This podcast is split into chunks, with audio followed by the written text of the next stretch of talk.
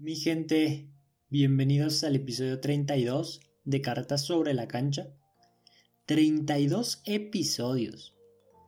Bueno, a ver, antes, antes de, ya entrar de lleno con, el episodio de hoy, con el intro y todo eso, quiero agradecerles el apoyo que le dieron al, al episodio anterior la plática que tuvimos con Fernando Fala hablando de las narraciones en los partidos de Liga MX femenil, la realidad es que recibimos mucho apoyo con ese episodio.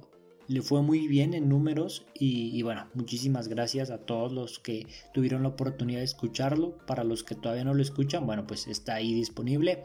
Terminando de escuchar este episodio, vayan a escucharlo. La verdad es que está muy bueno. Es una plática imperdible en donde se dijeron cosas muy importantes que se tenían que decir. Y, bueno, habiendo dicho esto, retomo mi punto inicial de decir 32 episodios. No habíamos dimensionado lo que son 32 episodios hasta cuando estábamos preparando este. Empezamos como a, dimensionar lo que son 32 episodios, las horas que hay detrás de cada episodio. Y, no sé, nos entró como ese sentimiento de, decir, wow, 32 episodios, ¿no? Ya duramos 32 episodios. Y, bueno, muchísimas gracias a toda la gente que ha estado desde en todo este proceso, desde el episodio 1 hasta este, este episodio 32. Sabemos que son pocos, pero de verdad se los agradecemos de corazón. Y, para hoy, para hoy hemos preparado un podcast muy lindo, muy bonito, en el que vamos a hablar de algunos equipos. Vamos a hablar de Tigres, vamos a hablar de Atlas, se jugó el clásico tapatío y Atlas lo ganó. Vamos a hablar también de Pumas, vamos a hablar de Centellas, que consiguió su segundo triunfo del torneo. Eh, por supuesto que vamos a hablar de Chivas y, bueno, vamos a hablar entre muchas cosas de, las lesiones que han sufrido algunas jugadoras, tristemente. Vamos a hablar de las ligas europeas. Vamos, hay muchos temas sobre la mesa, la verdad, quédense porque va a ser un lindo episodio. Ya sé que ya me extendí con el intro, pero, pero no sé, tenemos esta nostalgia del episodio 32 y, y, queremos, queremos que sea un episodio como los de antes, ¿no? En donde platicábamos y se nos iba el tiempo volando, ¿no? Muchísimas gracias por, por haber puesto este episodio. Y ya, ya, ya, ya, les juro que no me extiendo más. Pon el intro y arrancamos con el episodio. Estás escuchando Cartas sobre, la, cancha. con Adrián García. Ay, qué intro tan largo, ¿no? Ya extrañaba hacer un intro, un intro, un intro tan largo. Oigan, quiero como les dije en el intro, regresando al intro, maldita sea, eh, voy a hablar de muchos equipos eh, durante el podcast, pero lo voy a hacer conforme se fueron jugando los partidos, ¿no? Para darle un poquito de orden a todo este desorden que traemos con el podcast. Y, el primer partido de la jornada fue el Puma San Luis. No voy a hablar de todos los partidos, quiero aclarar eso, solo voy a hablar de algunos equipos, pero irán en el orden en el que fueron jugando. Y vamos a hablar de Pumas, porque las universitarias consiguieron un triunfo muy importante en San Luis Potosí, que las consagra como uno de los equipos más estables en esta liga tan inestable. Pumas, sin muchos reflectores, sin nombres tan espectaculares en su plantilla, está consiguiendo resultados positivos y tiene mucho mérito lo que está haciendo Pumas. El equipo del Pedregal se ubica en la sexta posición con 17 puntos y seguramente va a estar en liguilla. Más allá de lo que está haciendo Pumas, digo que va a estar en liguilla porque los equipos que vienen atrás no están mostrando argumentos para que puedan quitarle ese boleto a Pumas. Me acuerdo que antes de iniciar el torneo se hablaba de liguilla y la mayoría pensaba que León y Toluca se iban a meter por los fichajes que hicieron. Incluso muchos hablaban de Cholas o de Cruz Azul. Yo creía en Cruz Azul, pero al final va a ser Pumas. La realidad es que muy pocos ponían a Pumas en el lugar en el que está. Pumas ha sorprendido sin ser espectacular, aclaremos eso, pero está consiguiendo resultados importantes. Al final no sé para qué les alcance. Lo dije hace un par de episodios. Irónicamente, el peor enemigo de Pumas es su plantel porque habrá momentos donde Ileana Dávila tenga que echar mano de alguna jugadora para que marque diferencia y ahí es donde Pumas va a sufrir demasiado. No es un equipo diseñado para tener figuras como otros más bien es un equipo que ha apostado por un proyecto a largo plazo. En torneo regular esa ideología funciona, pero en liguilla lo dudo bastante, sobre todo porque enfrentarás a planteles muy completos y con jugadoras capaces de resolverte partidos a través de sus individualidades. El tiempo se ha convertido en el mejor aliado de Pumas, la mayoría de sus jugadoras llevan varios torneos con el equipo y trabajar bajo un mismo sistema tanto tiempo empieza a dar resultados. Pumas ha enfrentado equipos top y les ha plantado cara. Goleó a Tuzas, le compitió a Chivas y fue superior que América. El único partido en el que han sufrido y les han pasado por encima fue contra Tigres, Fuera de ahí, Pumas ha demostrado que tiene muy buenas ideas futbolísticas y que no son un equipo fácil de vencer. Es un torneo raro, es un torneo diferente, es un torneo que a todos los equipos que no tienen grandes plantillas les está costando demasiado. Y de todos esos equipos, el que mejor se ha comportado en 10 jornadas es Pumas. Y eso tiene mucho mérito. En 10 jornadas ya han enfrentado a 5 de los 7 equipos que están en liguilla. De los equipos poderosos, solo les falta enfrentar a Rayadas en la jornada 13 y a las rojinegras del Atlas en la jornada 15. Fuera de ahí, Pumas tiene un calendario a modo que les va a permitir asegurar su boleto en liguilla y calificar lo más arriba que se pueda. Aunque en el papel se ve complicado que pueda subir del sexto lugar, la realidad es que su calendario comparado al de otros equipos que están compitiendo por esos puestos les da muchas posibilidades de hacerlo. ¿No? Como ya les dije, o sea, al final Pumas ya enfrentó equipos poderosos. ¿No? El calendario es a modo, es un poco más sencillo, por así decirlo. Y, y me parece que Pumas debe de aprovechar ese calendario para calificar lo más arriba que se pueda y tratar de evitar pues a, Tigres, a Rayadas y a Chivas, ¿no? que, son los tres equipos creo más estables o, que han mostrado un mejor fútbol en estas en estas 10 jornadas. Y como les dije, nos vamos a ir en orden. Vamos a empezar hablando de los equipos que primero jugaron. Toca hablar de Centellas. Y, quiero que pongan atención en esto que acabo de decir con centellas porque, porque no sé si ustedes piensen igual que yo. No. Necaxa consiguió su segundo triunfo del torneo y claro que se festeja. Aunque para otros equipos y para los aficionados de a otros equipos, tener dos triunfos a estas alturas del torneo no es algo que se deba de celebrar. La realidad es que para Centellas la historia es completamente diferente. Y para ponerlos en contexto y, entiendan lo que vive Centellas, quiero que sepan, los que no conozcan la historia, que desde que se creó la Liga MX femenil, Centellas ha sido el peor equipo de todos los torneos.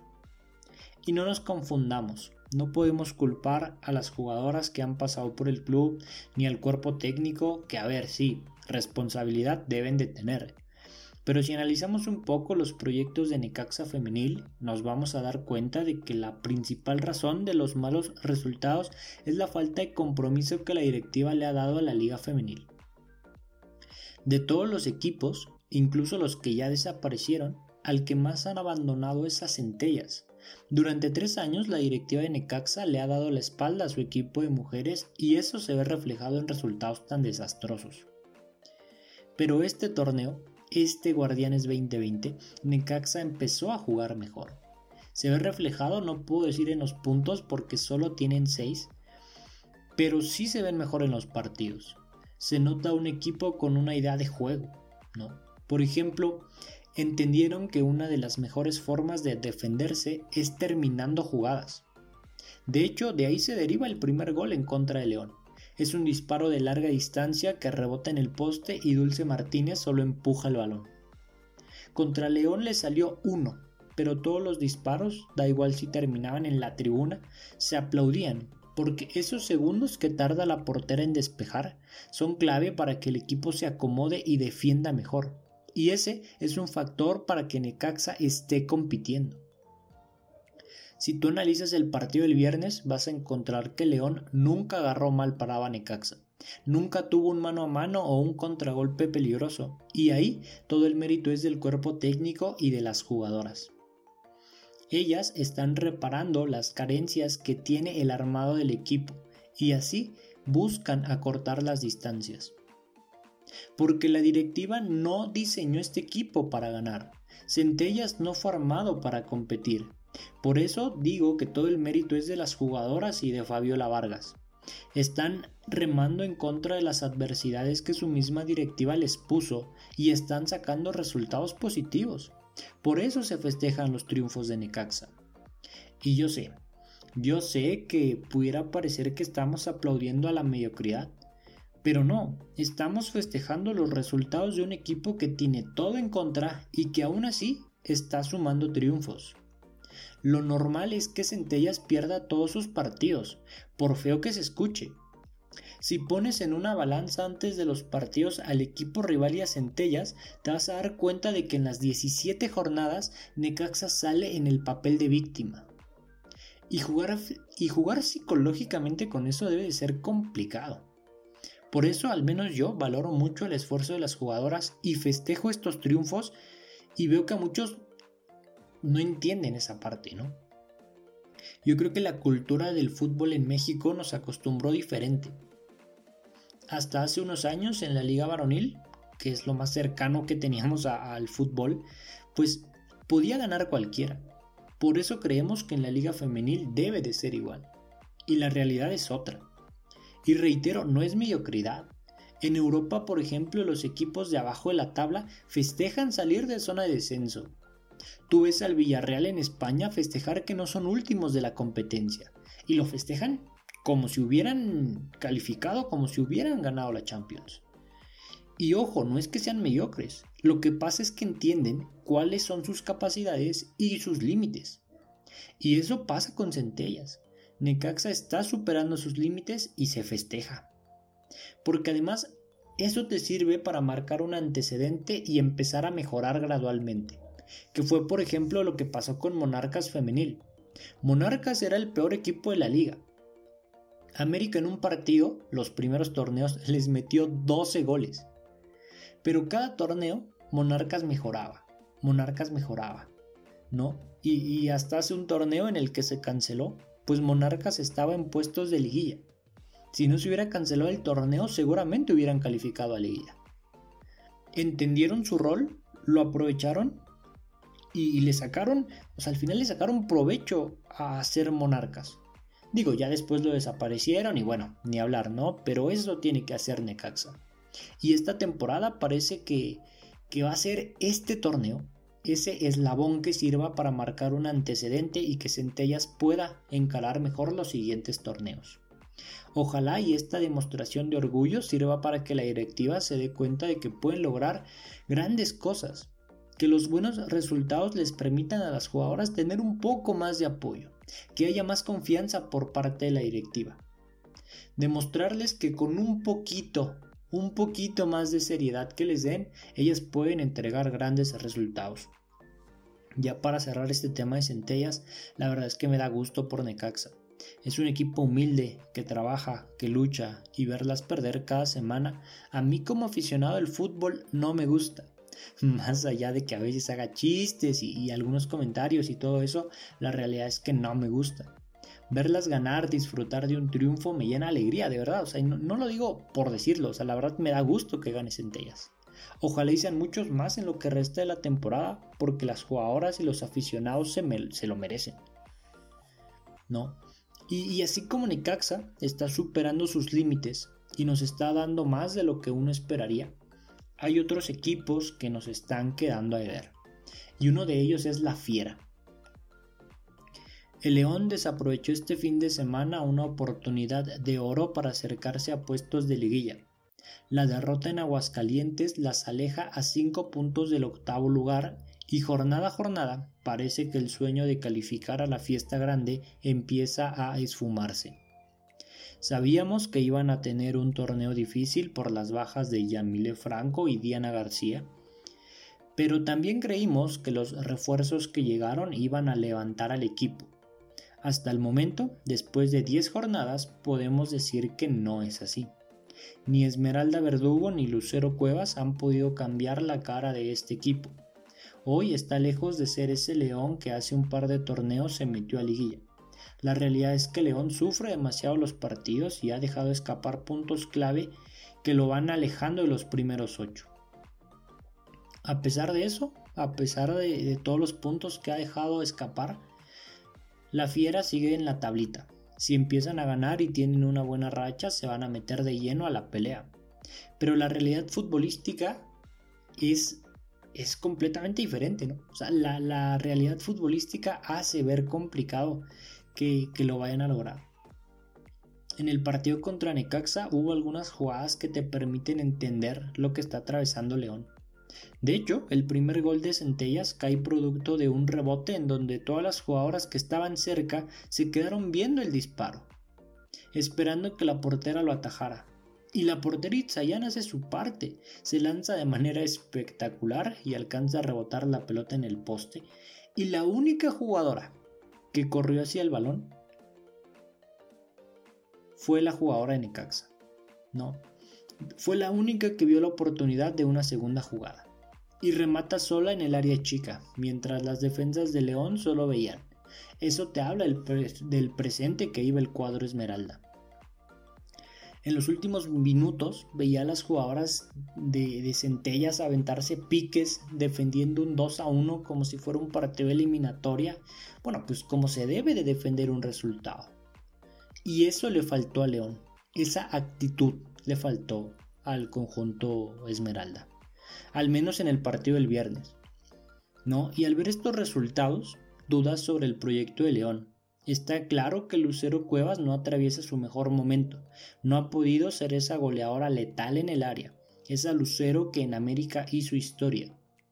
Creo que Lucero se ha estancado en un nivel que hoy no le permite ser esa gran goleadora. Pareciera que mientras el nivel de la liga y de las defensas crece y aumenta constantemente, el nivel de Lucero se ha mantenido. Si antes con ese nivel podía ser líder de goleo y anotar 15 goles por temporada, hoy no le da ni para ayudar a León. Ahora, también hay que decir que el conjunto Esmeralda no le genera muchas oportunidades de gol. Se está convirtiendo en víctima de su propio equipo. Pero la realidad es que cuando la anunciaron como fichaje esperábamos un poquito más de Lucero. A veces se nos olvida que fue campeona de goleo y que es una de las jugadoras que ha superado la barrera de los 50 goles. Y yo no veo a los equipos encarar a Lucero con el mismo miedo que encaran a Desiree, a Katy Martínez, a Viridiana Salazar. Hoy tú pones a estas delanteras y le sacan años luz de ventaja. Cuando en teoría Lucero Cuevas tendría que estar dentro de ese grupo, tendría que seguir compitiendo. Ahora, no podemos culpar solo a las delanteras. Si León quiere calificar necesita una sacudida. Cambiaron al director técnico, lo intentaron, pero futbolísticamente todo sigue igual. La buena noticia es que, como lo dije hace rato, pues aún queda torneo y la Fiera tiene un gran plantel para revertir esta situación. Todavía quedan muchos puntos en disputa y el talento lo tienen. Habrá que ver si se despiertan y, se termina de gestar un buen torneo o firman un fracaso. León se ubica en la posición 14 con apenas 9 puntos y si el torneo terminara hoy sería un fracaso porque las jugadoras que tiene el club no son para estar en la posición 14. Y bueno, eso, eso pasa con León y seguimos hablando de fieras porque el sábado se jugó en horario estelar, eso hay que destacarlo, el Tigres América, que generaba mucha expectativa porque ambos equipos llegaban invictos y obviamente porque siempre son equipos protagonistas del torneo. Al final, Tigres se impone al América, Tigres le quita el invicto a las Águilas y se afianza como líder de la competencia el equipo felino sigue demostrando que torneo tras torneo son el equipo a vencer. Son el equipo más poderoso que tenemos en la Liga MX femenil, un equipo que genera respeto. A Tigres los equipos le juegan diferente, modifican sus esquemas, sus alineaciones para buscar competirle. Eso te habla del respeto que le tienen en México a Tigres. América el sábado enfrentó a Tigres con un planteamiento totalmente defensivo como si no fuera un gran equipo. No sé qué piensen los aficionados del América al respecto, pero el planteamiento de Leo Cuellar no me convenció del todo. Y más adelante vamos a hablar de eso y vamos a hablar de por qué. Pero ahorita quiero hablar de Tigres y de lo bien que jugó. No, a ver, porque a ver quién para este equipo. Porque está lejos de su mejor versión. Imagínense cuando esté al 100%. Cuando Valle, que no está teniendo su mejor torneo, recupere su nivel. Imagínense. Hoy Lisbedo Valle no está brillando, la situación por la que pasó le está impidiendo tener ese ritmo y esa potencia física que es clave para que la maga haga de las suyas, pero es cuestión de tiempo. Muchos hablan de Katy, a veces siento que somos muy duros con Katy. Leía en redes que decían es que no está teniendo buenos partidos y yo volteo, veo la tabla de goleo y es líder. Eso te habla de la exigencia y de la capacidad que tienen estas jugadoras. Y aunque los últimos tres partidos de Katy no han sido los mejores, no podemos poner en duda la capacidad y el talento de la killer. Mi punto es que si así, con la baja de juego de algunas jugadoras, no pueden ganarle a Tigres, imagínense cuando alcancen su mejor versión. Solo queda esperar a que Tigres regrese a su nivel y, y no sé, ¿no? Habrá que ver cómo se comporta la ofensiva de Tigres. Porque la defensa me parece que no hay equipo en la liga que defienda mejor que Tigres. Así como en anteriores torneos hablábamos de la ofensiva y del tridente de Katy, Ovalle y Belén, hoy hay que hablar de la defensa y el trabajo de Greta Espinosa y Cristina Ferrar en la central prácticamente ha sido perfecto.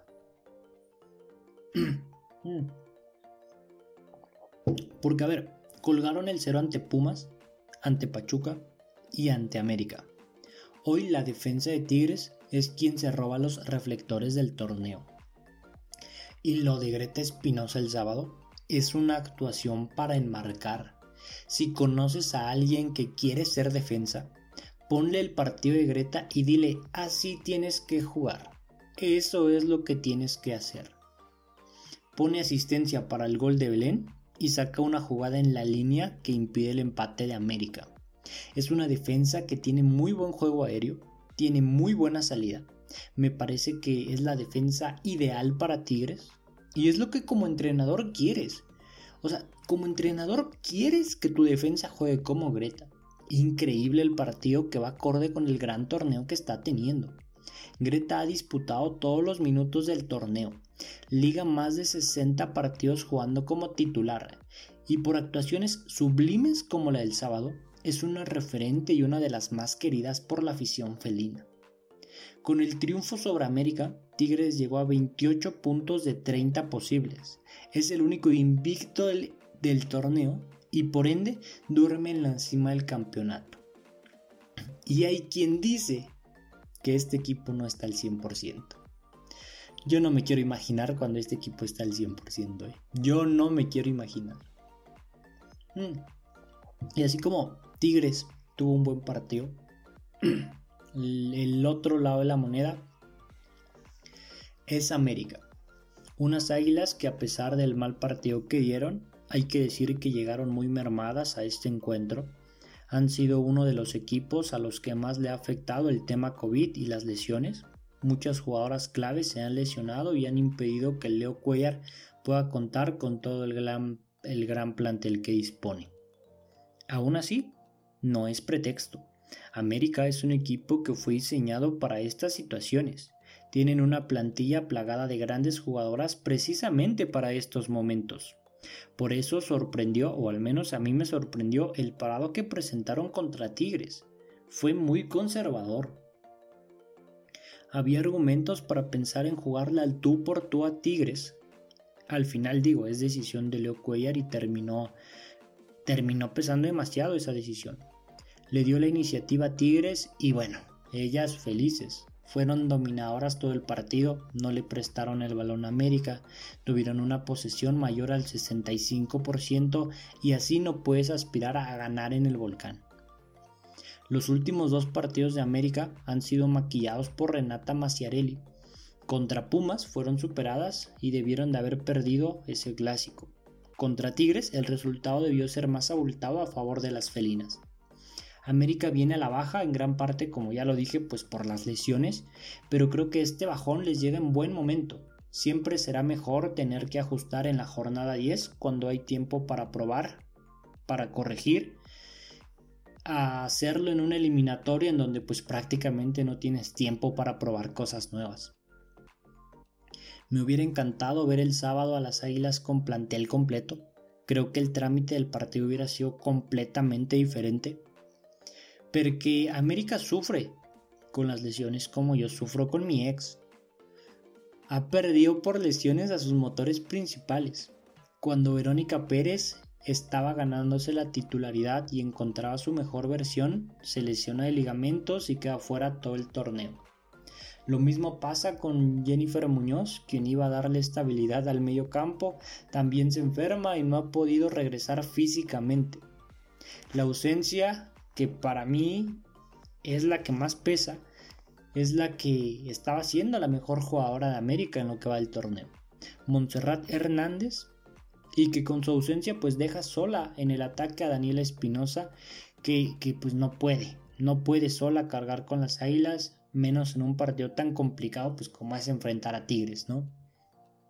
Pero dentro de todo lo malo, dentro de todas las lesiones, hay jugadoras que están acaparando los reflectores, que se están ganando a los fans y una es Renata Maciarelli.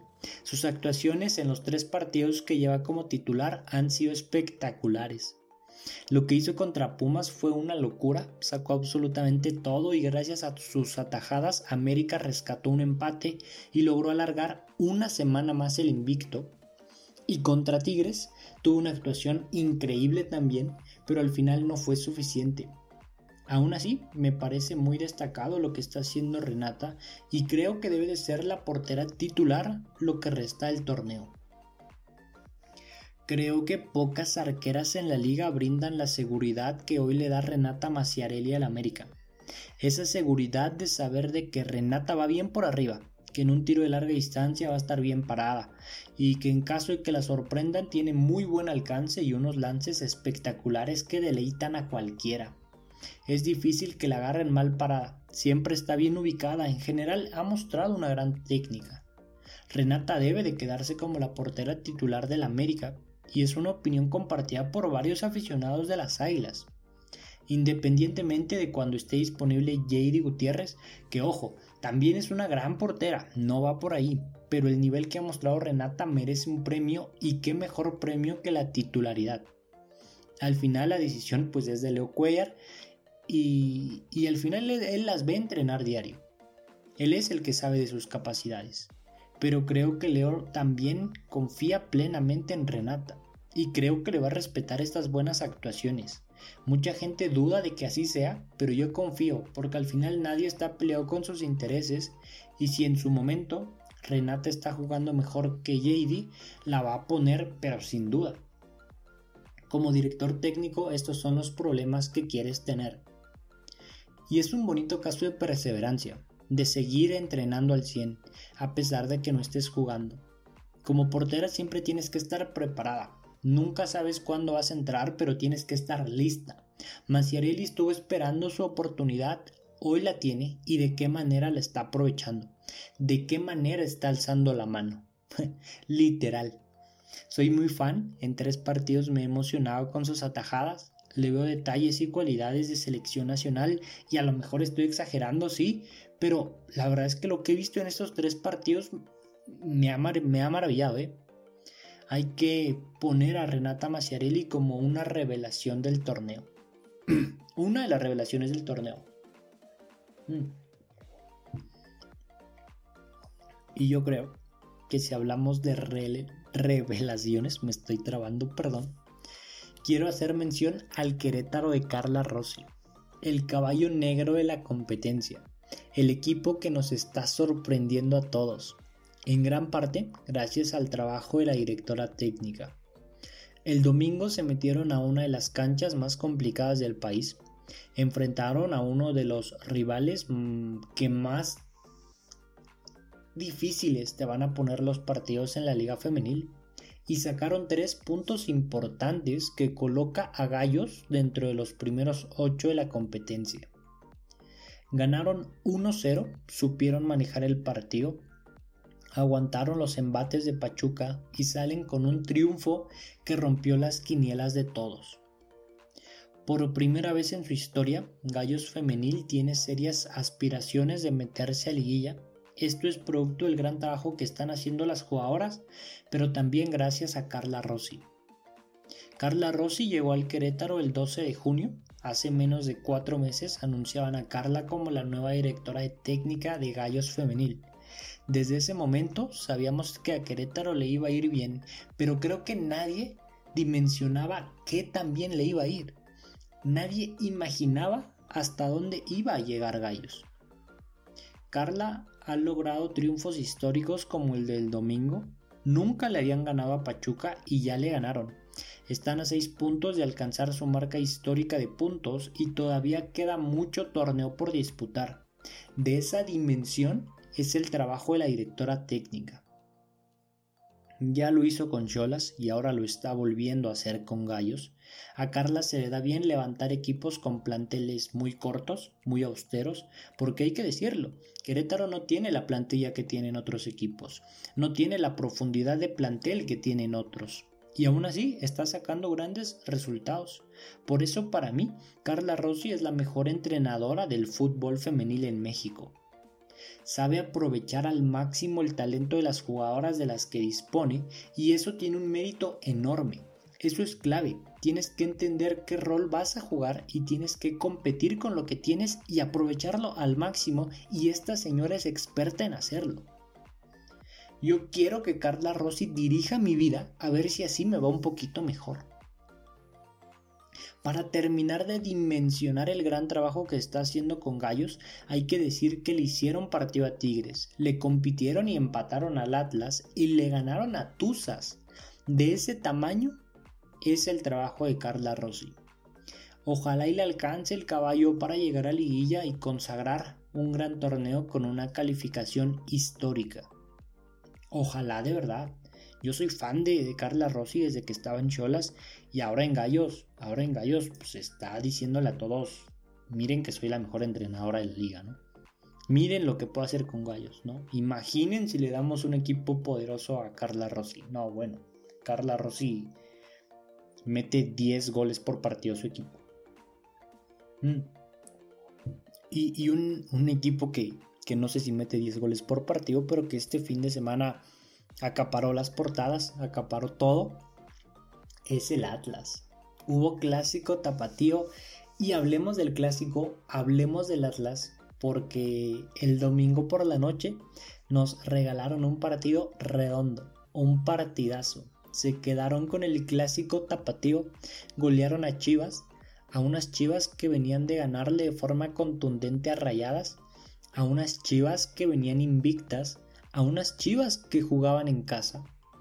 El Atlas les pasó por encima. Fueron ampliamente superiores y hay que destacar las cosas bien que hicieron las rojinegras. Se puede hablar de lo que dejó de hacer Chivas, pero me quiero enfocar primero en lo bien que lo hizo Atlas. Para empezar, pues aclarar, para los que no vieron el partido, que Atlas desde el minuto 1 entendió que era un partido diferente, que un clásico se juega más de 3 puntos y con esa mentalidad salieron a jugar el partido, salieron a comerse a Chivas. En la cuestión anímica, Atlas iba ganando 1-0 desde el primer minuto y eso terminó o ayudó a decantar las cosas a favor de Atlas. Obviamente también lo táctico, el trabajo de Fernando Samayoa fue impecable. Se nota que estudió al rival, se nota que preparó el partido y se nota que las jugadoras hicieron lo que Fernando les pidió que hicieran. Sabían que para ganarle a Chivas tenían que arrebatarle el medio campo y lo hicieron. El desgaste de las mediocampistas rojinegras fue impresionante. Fue uno de los partidos donde más vi correr a Joana Robles, porque sabía que era clave controlar el medio campo y a través de eso generar jugadas y sobre todo poder contener a la ofensiva de Chivas. Atlas supo pegar y a partir de ahí supo cómo controlar el partido. Y se toparon con un regalito, un penal inexistente, pero creo que más allá del penal que sí termina pesando, Atlas fue muy superior a Chivas y no lo vería como un pretexto. No fue un punto de partida. La realidad es que antes y después del penal el trámite del partido fue el mismo. Uno de los puntos más a favor que le vi a Atlas fue que jugaron como un equipo. Porque minutos antes de que iniciara el partido nos enteramos de que Fabiola Ibarra, una de las jugadoras más importantes del Atlas, no iba a poder estar presente en el encuentro. Se encendían las alarmas, creímos que la baja de una jugadora clave como Fabiola desencadenaría en que las rojinegras iban a sufrir el partido. Y todo lo contrario. O sea, Fabiola es una estupenda jugadora, pero al menos el domingo no la extrañaron ni tantito. Encontraron variantes, encontraron la fórmula y nos demuestran que no dependen de ninguna jugadora para sacar resultados. Y eso me parece importantísimo, porque en instancias finales termina pesando sobre todo en un torneo tan atípico en el que constantemente los equipos van a perder jugadoras por temas de COVID y en donde los tiempos están tan ajustados que las sobrecargas musculares están más presentes que nunca. Por eso, no depender de nadie es un arma que tiene Atlas a comparación de otros equipos. Atlas habló en la cancha lo dijo Anagabi Paz el miércoles. En la semana hubo declaraciones un poco polémicas por parte de Licha Cervantes y cuando le preguntan a la capitana de la academia responde con categoría diciendo nosotras hablamos en la cancha. Y qué forma de hablar Gaby, qué forma de callar bocas, qué forma de demostrar con fútbol quién manda en Guadalajara al menos este torneo, el clásico, se lo queda el Atlas. Destacar individualmente a Alison González que se mandó un partidazo. Prácticamente todos los balones que tocó fueron pases acertados y el, y el penal lo cobra de manera excelsa. Es un cobro perfecto. No le temblaron las piernas y Alison definió con mucha categoría. Creo que si Allison sigue manteniendo este nivel y sigue con este ritmo de crecimiento que está teniendo, en poco tiempo la vamos a ver en otro equipo y no creo que sea en México. A su corta edad demuestra dotes de crack. Va bien por arriba, tiene muy buena técnica, una madurez futbolística que pareciera que lleva años jugando fútbol profesional. Una delicia ver jugar a Alison González es una de las jugadoras que hay que destacar individualmente. No. El tema con Atlas es ver si este fútbol que muestran en el torneo regular por fin lo van a poder plasmar en liguilla. Ese ha sido la problemática de Atlas. Cuando llegan a liguilla no juegan así. Ahí es donde nos han quedado a deber. Cuando llegan a liguillas algo les pasa, algo pasa con este equipo y no juegan así. Veremos si este torneo logran dar ese salto de calidad y plasman este gran fútbol en instancias finales. Yo creo que sí, yo confío en que así será porque las jugadoras han madurado y ya saben cómo se juegan esas instancias. Pero creo que sí veremos al Atlas como mínimo en semifinales.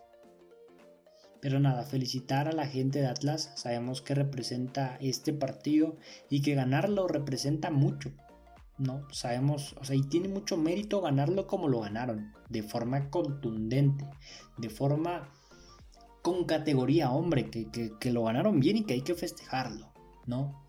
Y, y, en Chivas, bueno, en Chivas no tienen que perder la cabeza. Es una derrota dura, sí, que se magnifica por el rival, pero deben de aprender y salir adelante. Llevamos nueve jornadas diciendo que Chivas son un gran equipo y una derrota no debe de cambiar lo que pensamos de Chivas. El proyecto es lo suficientemente fuerte, lo suficientemente estable para no caerse por una derrota. En eso tiene que, que trabajar Chivas, ¿no? Insisto, se magnifica por las circunstancias, pero las Chivas siguen siendo un candidato a todo. Lo que sí preocupa y hay que decirlo, pues es que es la primera vez en el torneo en el que Chivas estaba contra las cuerdas y no tuvieron capacidad de respuesta. En eso tiene que enfocarse Mejía, porque habrá partidos en liguilla que se van a sufrir y también tienes que saberlos ganar. Es importante ganar jugando bien, pero también es importante saber ganar y sufrir. Si Chivas piensa en el campeonato debe de entender que en algún momento va a estar abajo y no puede verse, no puede mostrar lo que mostró el domingo, ¿no? Fuera de ahí me parece que es una derrota normal, que en algún momento se iba a dar y de la que debes de aprender, Llega en un buen momento, al igual que América, al igual que, que lo dijimos con las Águilas, es la jornada 10 tienen el tiempo, tienen la posibilidad de mejorar y esta derrota les tiene que servir como inspiración de cara a lo que resta del torneo. No, siempre va a ser mejor mejorar ahorita que mejorar en una instancia final, cuando no tengas tiempo, cuando el tiempo lo tengas encima y tengas que armar una alineación de la nada. Ahí sí se va a venir la noche. Pero ahorita hay tiempo, nos podemos relajar porque además son equipos estables, son equipos poderosos, son equipos fuertes y son equipos con un plantel sumamente vasto para buscar soluciones. Entonces sí, gente de Chivas, tranquilos, tranquilidad, siguen siendo un gran equipo y, bueno, van a estar compitiendo, van a estar compitiendo por, por la copa sin duda alguna, ¿no? Y, yo estoy seguro que, que Chivas tiene la oportunidad, va a querer enfrentar al Atlas en liguilla, ¿no? Y yo quiero ver ese partido. Yo quiero ver ese partido. Eso, eso es lo que pasa en la Liga MX femenil. Y ya para terminar, porque este episodio se ha ido volando, la verdad es que ya llevamos pues más de 40 minutos. Increíble, ¿no? se pasó bien rápido. Ya para terminar, bien rápido quiero hablar de lo que sucedió en el fútbol europeo. quiero empezar en España, en donde el Barcelona sigue imparable, ¿no? siguen ganando, siguen mostrando cosas importantes. No se ve, no se ve que, que vaya a haber un equipo que les quite la liga. Creo que sus aspiraciones están puestas en Champions. Creo que por la liga no se tienen ni que preocupar, la van a ganar caminando. El tema es ver si ahora en Champions pueden dar ese salto de calidad uno de los principales problemas por los que les va a costar mucho trabajo, pues es que si no encuentran un rival en la liga, un rival que les oponga, un rival que les dé resistencia, pues la realidad es que van a llegar a Champions sin haber tenido rivales competitivos, ¿no? Y eso termina por pesar, ¿no? O sea, siempre al final enfrentarte con los mejores equipos te hace a ti mejor. Y si ganas caminando en la liga, pues te va a costar trabajo enfrentar a los grandes equipos. Pero, pero el Barcelona bien, el Barcelona bien, ha mostrado cosas increíbles, o sea, el fútbol que juegan es, es, estupendo. Y, y, ya son líderes, ya son líderes de la competencia. Y el principal rival, el Atlético de Madrid, que es uno de los equipos que le podría arrebatar la liga o que le podría competir, pues ya dejó ir puntos importantes empataron a uno y, esos puntos van a terminar pesando al final de temporada. Ahorita como va empezando pues no lo dimensionamos, ¿no? no lo vemos así, pero ya en una instancia final, cuando tengas que sacar la calculadora y ver qué necesitas para alcanzar al Barcelona, te vas a acordar de estos puntos que dejaste ir en la jornada 2 y pues te van a terminar pesando. No, eso, eso, eso en España. En Inglaterra, pues el Chelsea ganó un partido clave contra el Manchester City 3 a 1. Eh, la verdad es que vi el partido y, el Chelsea fue superior. El Chelsea volvió a ser este Chelsea que juega bien, que, se encuentra, que encuentra espacios, que, que, es ofensivo. Y el Manchester City que sigue, sigue quedándonos a deber en Inglaterra. ¿no? Tiene un gran plantel, tiene grandes jugadoras, pero parece que no están conectadas, no están en la misma sintonía, ¿no? Vimos muchos pases erróneos en jugadas en donde tú dices, no te puedes equivocar dando ese pase, ¿no? Es un pase lateral, es un pase sencillo, es un pase de trámite, pero parece que las jugadoras están en diferentes sintonías y así le va a costar mucho al Manchester City, ¿no? También en Inglaterra, también en Inglaterra, el Manchester United le ganó al Tottenham de Alex Morgan que todavía no debuta. Se quedó en las tribunas, creo que ni siquiera fue convocada para este partido. Y, estuvo ahí en las tribunas viendo a sus compañeras de selección, a Kristen Press y a Tobin Heath en, el Manchester United, que de a poco, ¿no? De a poco empiezan a tomar más responsabilidades en el equipo. Tobin Heath se quedó cerca de marcar, ¿no? La realidad es que la portera del, Tottenham tuvo una actuación increíble, sacó muchísimas jugadas, le saca un mano a mano a Tobin Heath que pocas porteras pueden presumir que le ganaron en un mano a mano al estadounidense, pero, pero sí, ¿no? Se quedó cerca de marcar y de hecho pone la asistencia del gol Tobin Heath, ¿no? Eh, las estadounidenses de a poco se empiezan a aclimatar al fútbol inglés y empiezan, empiezan a tomar más responsabilidades, empiezan a ser más determinantes y, solo falta ver qué, haga Alex Morgan, solo falta ver el debut de Alex Morgan. Eh, parece cuestión de tiempo, parece que, en una o dos semanas eh, a lo mucho la estaremos viendo ya, ya debutar con los Spurs. Y, bueno, eso es lo que pasa en, en el fútbol de Europa, en el fútbol femenil de Europa. Eh, quería hablar muy rápido, quería comentarlo muy rápido. Hay más cosas, pero el tiempo la verdad es que se nos vino encima. No había dimensionado que llevamos 46 minutos hablando. Con razón mi garganta la empiezo a sentir súper rara. Oigan, ya por último, ya por último, y quiero ponerme serio para decir esto, pues quiero mandarle un abrazo, ¿no? Y, mandarle toda la buena vibra a Charlyn Corral, que esta semana será operada de la lesión que sufrió. Charlín se lesionó en el primer partido del Atlético de Madrid de la temporada. Se lesionó los ligamentos cruzados y, bueno, sabemos que es una lesión fuerte, sabemos que es una lesión que te aleja muchos meses del campo. Eh, estará fuera entre 6 y 8 meses. La realidad es que, es una noticia fuerte para una jugadora que, que tenía muchas esperanzas y muchas ilusiones de jugar esta temporada con el Atlético de Madrid y perdemos todos, ¿no? Perdemos nosotros como aficionados y obviamente también pierde el Atlético de Madrid, ¿no? Se quedan sin una de sus mejores delanteras y, así tendrán que encarar el resto de la temporada, ¿no? Mucho ánimo mandárselo a, Charlín Corral, ¿no? Eh, decía en un comunicado que sacó en redes sociales que que a pesar de ser una lesión muy común en, los futbolistas, no terminaba de dimensionar ¿no? Lo, que es una lesión así. Y, bueno, pues al final nadie está exento. Y bueno, pues mandarle toda la buena vibra, desearle que su recuperación vaya al, al 100, ¿no? Y que la podamos ver lo más pronto posible en las canchas, porque va a ser, va a ser raro, va a ser triste ver los partidos del Atlético de Madrid, pues sin ella, ¿no? La verdad es que sí lo vamos a sufrir, no va a ser lo mismo, pero, pero bueno, es cuestión de tiempo, no hay plazo que no llegue, ni fecha que no se cumpla. Cuando menos lo esperemos, Charlene estará de regreso y aquí vamos a estar hablando de que Charlene regresó, marcó doblete, ganó la liga y, sí seguirá escribiendo historia en, el fútbol y, en México y en todos lados, ¿no? Charlene es un ejemplo de éxito y, y esto es una prueba más, ¿no? Y con eso quiero cerrar. Con eso quiero cerrar el podcast, gente. Ay, es que a veces no sé ni cómo agradecerles el apoyo que le están dando a Cartas FF. En general, ¿eh? no hablo solo del podcast.